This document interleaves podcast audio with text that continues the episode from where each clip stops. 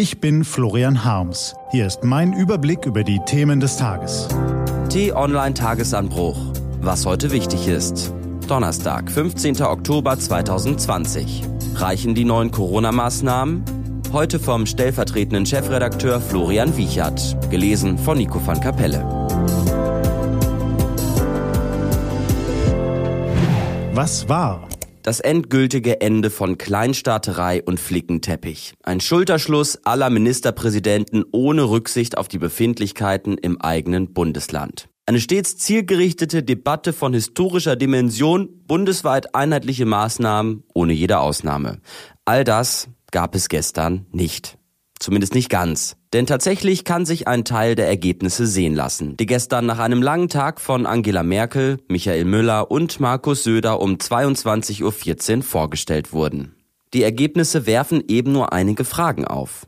Die wichtigste von ihnen lautet, reicht das? Schon um 14 Uhr hatten die Beratungen im Kanzleramt begonnen. Es war das erste persönliche Treffen seit Mitte Juni. Allein das verdeutlicht die Brisanz. Täglich neue Höchstwerte an Corona-Neuinfektionen in diversen Städten und Regionen haben Bund und Länder zum schnellen Handeln gezwungen. Eine historische Dimension hatte Kanzleramtschef Helge Braun in Bezug auf das Gespräch angekündigt. Söder sagte, durch Deutschland müsse ein Ruck gehen. Und auch Angela Merkel machte zu Beginn der Gespräche gleich Druck. Wollen wir einen beherzten Schritt machen oder uns wieder Woche für Woche treffen wie im Frühjahr? Erst Stunden später standen die Beschlüsse. Zum Beispiel in Regionen mit einer Inzidenz von 35 Neuinfektionen pro 100.000 Einwohnern in einer Woche gibt es eine ergänzende Maskenpflicht im öffentlichen Raum. Auch soll es eine Begrenzung auf 25 Teilnehmer im öffentlichen und 15 Teilnehmern im privaten Raum geben. Ab 50 Neuinfektionen gibt's dann eine Sperrstunde und es sind nur noch 10 Personen erlaubt. Merkel, Müller und Söder nannten die Ergebnisse einen wichtigen Schritt. Söder gab allerdings auch zu, ob das reicht, ist offen. Zumal die Ministerpräsidenten und die Kanzlerin einen Beschluss zum höchst umstrittenen Beherbergungsverbot an das Ende der Herbstferien am 8. November vertagten. Eine Chance auf eine Einigung gab es nicht. Auch zu einheitlichen Bußgeldern konnten sich die Teilnehmer nicht durchringen. Von Merkel ist aus den Gesprächen der Satz überliefert, es reicht einfach nicht, was wir hier machen.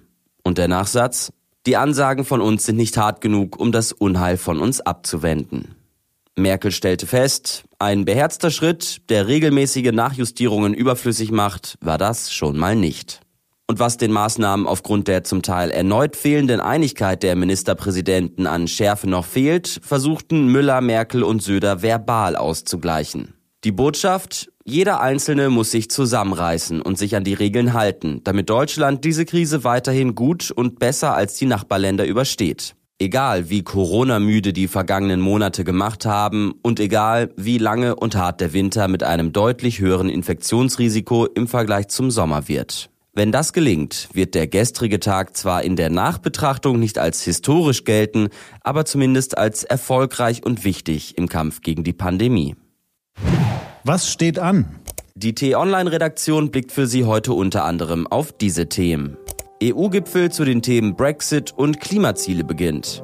Bundesgerichtshof verhandelt Klage gegen YouTube, Nutzerdaten herausgeben zu müssen. Und heute und morgen beraten die Kultusminister der Länder über die Corona-Lage der Schulen und über eine bessere Vergleichbarkeit von Schulabschlüssen.